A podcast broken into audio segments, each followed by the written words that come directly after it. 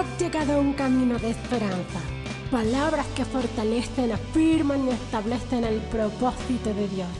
Un camino de esperanza es una vida con Jesús. Damos gloria a Dios en esta hora y damos gloria al Dios Padre, al Dios Hijo y al Dios Espíritu. Y damos gloria a Dios por esta nueva oportunidad que tenemos una vez más de estar delante de su presencia, saber que su amor, su gracia y sus misericordias se han abierto delante de su creación, delante de sus hijos. Saber que gracias al sacrificio de Cristo Jesús en la cruz del Calvario, ahora tenemos libre acceso a la presencia de un Dios Padre, de un Dios eterno, de un Dios todopoderoso, de un Dios de misericordia, de un Dios de amor. Y realmente tenemos que aprender a caminar con nuestra mirada puesta en esa fe y en esa confianza que nos da ese sacrificio de Jesús, un sacrificio de amor. Saber que en medio de cualquier circunstancia, en Cristo hay un milagro. Saber que en medio aún de la escasez podemos ver un milagro de parte de Dios para nuestras vidas. Mira, el profeta Elías y la viuda de Sarepta de Sidón es una historia, es una un relato de la Biblia que nos enseña cómo podemos depender en los momentos de la escasez, cómo dependemos de un milagro de la mano de Dios. Cuando Dios te sustenta desde la perspectiva menos indicada o de lo menos posible o de lo menos creíble en nuestro entendimiento natural. Y sin duda alguna, nuestra fe es exhibida realmente en los tiempos de prueba. Ahí es donde realmente nuestra fe tiene que ser mostrada. En los momentos cuando no se puede, cuando no es posible, en los momentos cuando no hay, en los momentos cuando no hay fuerzas. Ahí es donde nuestra fe tiene que ser mostrada, tiene que ser expuesta para que nosotros podamos ver realmente un milagro de parte de Dios. Y ahí, en ese momento, es fundamental seguir creyendo, seguir caminando. Mira, recuerda que hay un dicho que dice que cuando la noche está oscura, eso nos debe recordar que es cuando el sol de justicia está por brillar. Y vemos un milagro de Dios aquí en este relato bíblico cuando Elías es sustentado por aquella viuda. Una viuda de Sarepta de Sidón. Y en Primera de Reyes, capítulo 17, verso 8, dice que vino luego palabra de Jehová diciendo, ¿a quién? A su hijo. Cuando la crisis, cuando la circunstancia está difícil, entonces viene palabra de Dios sobre nuestras vidas. Y tenemos que tener los oídos atentos porque el Señor le dijo al profeta, levántate, vete a Zarepta de Sidón y mora allí. He aquí, yo he dado orden allí a una mujer viuda que te sustente. wow. Mira,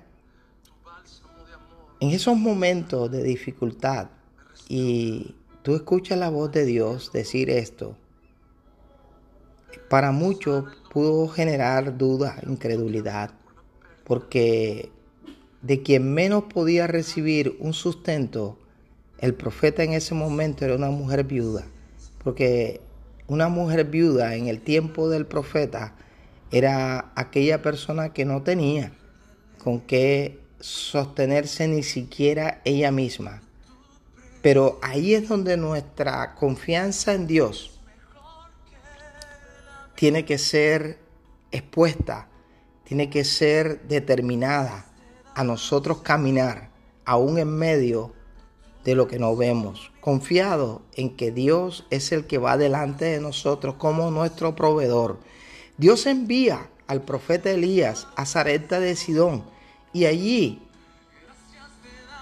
encontró cómo Dios, él fue un encuentro para saber cómo Dios le había dado una orden a una viuda. Mira, Dios cumple sus promesas, pero nosotros tenemos que aprender a caminar, a caminar en esa promesa, olvidándonos de lo que nos rodea, olvidándonos de lo que nos quiere hacer quitar la mirada de ese milagro que necesitamos. Porque Dios tiene planeado un gran milagro, pero ese milagro requiere de obediencia. Y Elías caminó en obediencia. Y la acción obediente de la viuda provocaron doble milagro, porque provocó el milagro del sustento de Elías, pero también provocó el milagro que esa mujer necesitaba. Ambos oyeron a Dios, ambos debieron obedecer a Dios. Elías debía ir a Zareta de Sidón y la viuda debía alimentar al profeta, alimentar sin estrilar, sin criticar, sin cuestionar. Era un desafío el obedecer a Dios, esta mujer. Y era un desafío también para Elías, siendo un hombre de Dios, caminar hacia una mujer que no tenía nada para que lo sustentara. Eso, eso se llama fe. Cuando tú caminas porque hay una palabra de parte de Dios que dice no temas, no desmayes, yo estoy contigo, yo voy delante de ti, yo abriré caminos donde no los hay, abriré ríos en medio del desierto con tal de proveer para ti. Tenemos que confiar en medio de la escasez, en medio de la crisis, en medio de la circunstancia, confía, camina. No importa lo que tú veas delante, si está oscuro, si no se ve nada. Cierra tus ojos. Divisa la cruz del Calvario. Mira a Jesús. Entregó su vida. No escatimó nada a que aferrarse. Pero esa cruz está vacía, al igual que la tumba está vacía, porque ni la cruz ni la tumba era su destino. Su destino era reinar. Su destino es reinar por la eternidad. Y Cristo Jesús venció, venció la cruz, venció la muerte, arrebató la llave de la vida y de la muerte. Triunfó sobre todo principado y sobre toda potestad y fue glorificado por el Dios Padre, por el Dios eterno. Y hoy, dice la palabra, tenemos abogado para con el Padre. Tenemos un intercesor que no duerme ni de día ni de noche, sino que está ahí para cuando tú y yo nos determinemos a caminar, a caminar en fe. Es tiempo de caminar como caminó Elías. No importa lo que las noticias muestren, no importa lo que las finanzas digan, no importa lo que la salud diga. Mira a Cristo Jesús. Coloca tu mirada en el autor y consumador de nuestra fe y camina, camina hacia tu victoria. Hay un camino, un verdadero camino de esperanza en el Señor.